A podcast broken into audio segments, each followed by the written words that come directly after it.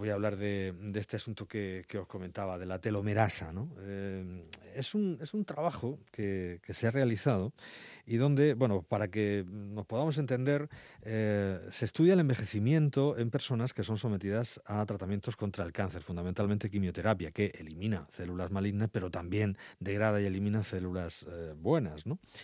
Y esto cuando se produce en una edad no muy avanzada, cuando, por ejemplo, se trata a niños que suelen sufrir varios tipos de leucemias y demás, pues es mucho más, mm, se agrava mucho más esta cuestión. ¿no?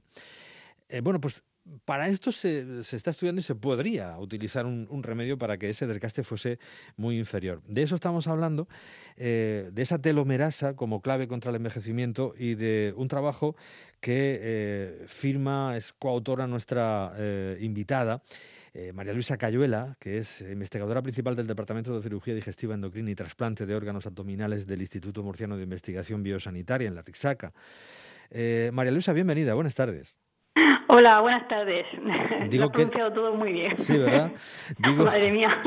Digo que, eres eh, coautora porque el, trabajo lo realizáis en colaboración también con la Universidad de Murcia y con el profesor Victoriano Mulero, ¿no?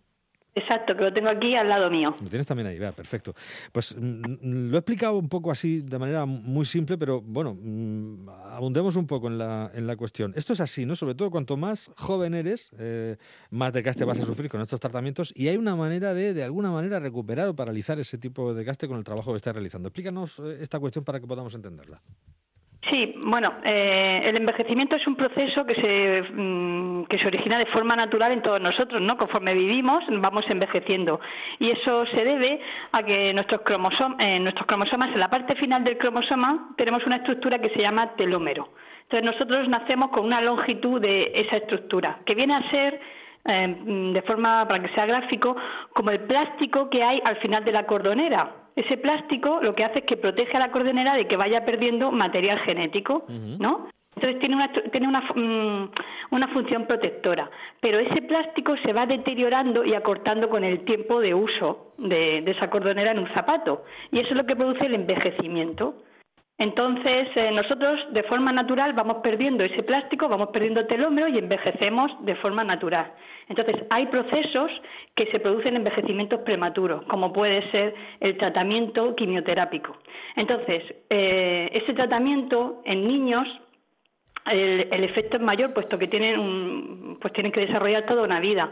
Entonces, cuando el cáncer ocurre en personas mayores, que suele ocurrir a partir de los 50 años, pues ya hay ya, ya ha empezado el proceso de envejecimiento y no tiene tanta importancia.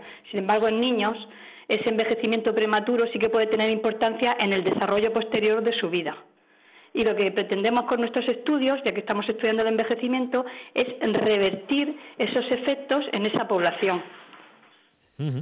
Bueno, eh, mm, esta es la, explicación y, creo además que estáis trabajando con, un tipo de peces vertebrados que, os sirven para, bueno, pues para, para probar ¿no? esta, esta tesis que habéis publicado, ¿no? Eh, sí, exacto. Nosotros trabajamos, eh, tanto Víctor como yo, trabajamos con un modelo de que se llama el pez cebra. Normalmente es una mascota, a los que les gustan los acuarios los tienen en sus peceras seguro. Entonces tiene muchas ventajas. La principal es que se desarrolla muy rápido, eso quiere decir que en dos o tres días tienen todos los órganos formados. Y encima lo hace fuera de la madre, con lo cual podemos observarlos.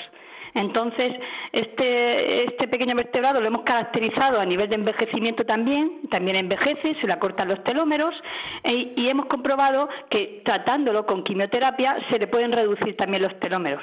Entonces, o sea que le producimos un envejecimiento prematuro. Podríamos hacer un modelo de lo que está pasando en el humano. Ajá, o sea, esto que, esto que nos hmm. decíais que a la edad de 50 años pues, se pueden tener dolencias propias de, una persona con 30 años más, por ejemplo, después de una de, haber sido tratado de una patología de este, de este tipo con quimioterapia, ¿no? Es que hay muchas causas por las que se envejece prematuramente. Una de ellas es un tratamiento quimioterapéutico, otras puede ser el estrés, otras puede ser las dietas o incluso enfermedades inflamatorias. Todas ellas producen envejecimiento prematuro que hace que cuando uno tenga 50 años tenga dolencias propias de alguien que está envejeciendo de forma sana problemas cardiovasculares, problemas de movimiento, problemas de pérdida de memoria, capacidad de concentración.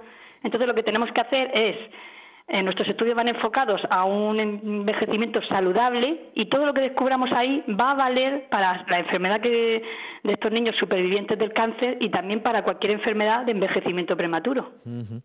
Bueno, pues eh, es, un, es un trabajo complejo que mm, lo estás haciendo como casi siempre pasa en estos casos sin financiación prácticamente, ¿no? Gracias a un poco a la universidad y al, instituto, ¿no? Sí, decir algo de eso, por darle... Lo estamos haciendo sin financiación porque tropezamos de casualidad como todo en la vida, con una cohorte de pacientes, que, o sea, niños que han sobrevivido al cáncer que están tratados en la risaca y tienen más de 700 casos y leyendo y escuchando pues vimos que nuestra investigación se podía aplicar a esos pacientes que estaban en la risaca. Entonces hemos empezado sin financiación, claro que sí.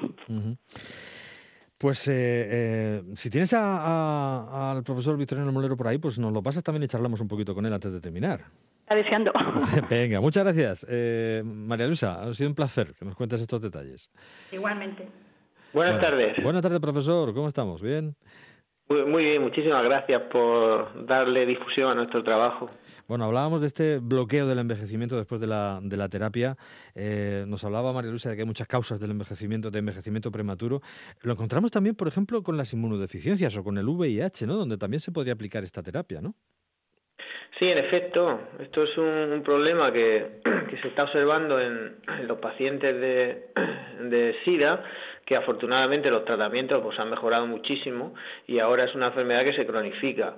Pero precisamente esa cronificación de la enfermedad es lo que ha, llevado a descubrir eh, que el tratamiento y, la enfermedad en sí va produciendo un desgaste similar al que ha dicho María Luisa, que finalmente eh, termina también un envejecimiento prematuro. Nosotros lo que hemos hecho es modelar eh, lo que sería una inmunodeficiencia, eh, no producida por un virus, pero oh, producida por una deficiencia genética, y eh, eh, nos, nos, hemos encontrado que efectivamente se produce este envejecimiento prematuro, las células madre, que son las que renuevan los tejidos, se van perdiendo de forma acelerada y eso causa que en definitiva los tejidos no se renueven de forma apropiada y se produzca ese envejecimiento. Em, cuando hablamos de este tipo de cosas, se, en fin, la esperanza siempre, sobre todo para personas que puedan estar eh, en esa situación, eh, siempre se ilumina, ¿no? Em, ¿Cuándo podríamos estar hablando de una intervención directa al paciente con este tipo, con, esta idea? Bueno, es, muy difícil de, decir una, fecha concreta.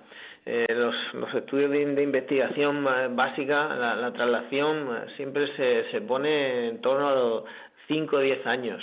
La verdad que eh, en este caso nosotros lo que trabajamos eh, con el modelo de pez cebra es intentando em, lo que se llama el reposicionamiento de fármacos, es buscar fármacos que ya se utilizan para una dolencia y aplicarlos a otra. La ventaja que nos ofrece este modelo es que podemos hacer escrutinio a gran escala de todos estos fármacos que ya están aprobados por, por las agencias del medicamento europea y por la FDA americana y eh, aplicarlos a los modelos que, en los que trabajamos, en este caso el envejecimiento. Entonces esto nos permite acortar esos tiempos, porque si encontramos un fármaco que ya se aplica para otro tratamiento, que se sabe la toxicidad, que se sabe la dosis, pues ahora eh, es mucho más fácil eh, poderlo aplicar a, esta enfermedad. María Luisa quiere aportar algo aquí. Este sí, bueno, a mí también me gustaría decirte que no solo estamos con los medicamentos y el reposicionamiento que ha dicho Víctor, sino también con los nutracéuticos, nutracéuticos, a ver si lo digo bien, que son compuestos alimenticios. Entonces estamos viendo compuestos naturales que puedan revertir el envejecimiento, porque es un proceso que se puede modular, o sea, no es que nos vayamos a volver siempre jóvenes, pero se puede modular, se puede rejuvenecer. Entonces, el hecho de usar o esos medicamentos que ha dicho Víctor de reposicionamiento o nutracéuticos, que son compuestos alimenticios, pues eso sí que llega antes al paciente. Entonces, como dice Víctor, no podemos decir una fecha, pero sí podemos decir que mm, en esos pacientes que envejecen prematuramente se puede modular ese envejecimiento, o sea, que se puede parar y rejuvenecer, pues mm, dieta sana, ejercicio, eh, actividades sociales y estamos viendo en el pez cebra que con estos nutracéuticos, que son compuestos, como digo, que, que, se ven, que se pueden vender en farmacias, se pueden tomar, pues estamos viendo mejoras en las capacidades cognitivas y estamos viendo en otros tejidos. O sea que mm, cuando mm, no nos gusta, no queremos vender lo que no tenemos, pero eh, creo que podemos ser positivos mm, porque lo estamos viendo en nuestros modelos. Y sobre todo dar el mensaje de que se puede modular el envejecimiento. Eso es lo importante y tiempo tendremos de abundar más también en otros espacios sobre este, sobre este tema, sobre esta cuestión. Nos dejaba, eh, en fin, nos explicaban para que todos lo pudiéramos entender eh, la, teoría que apuntan y que están, en la que están trabajando los doctores María Luisa Cayola Fuentes y eh, el doctor Victoriano Mulero, la telomerasa en relación con el cáncer y el envejecimiento. Profesores, muchas gracias por atendernos. Ha sido un placer. Muy buenas tardes. Muchas gracias, a vosotros. Un saludo. Chao. Adiós.